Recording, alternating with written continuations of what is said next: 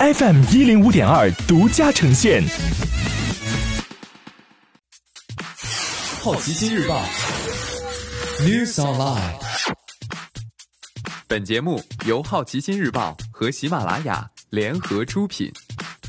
今天涉及到的关键词有：特朗普、朱温、华为、沙特阿美、巴菲特、Tiffany。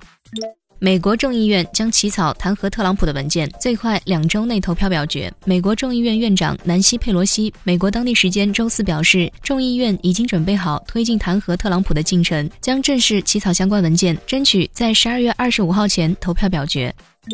猪瘟疫情推高世界食品价格，联合国粮农组织的十一月食品价格指数同比上涨近百分之十，创下自二零一七年七月以来最大年度涨幅。全球肉类价格上涨了百分之十八，为八年来最高。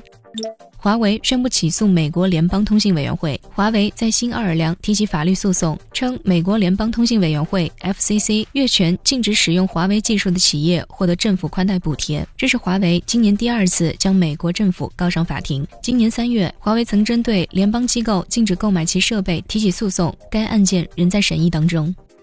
今天你不能错过的其他新闻有：沙特阿美将以1.7万亿估值上市，融资规模超过阿里巴巴。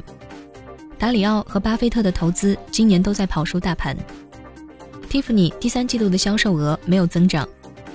浙江卫视永久停播《追我吧》。新氧第三季度营收三亿元，冯唐出任董事。以上就是今天好奇心日报 New Sunlight 的全部内容，也欢迎你把刚才的收获告诉周围的朋友。好奇心日报 App，高颜值新闻媒体，让好奇驱动你的世界。我是施展，下次见。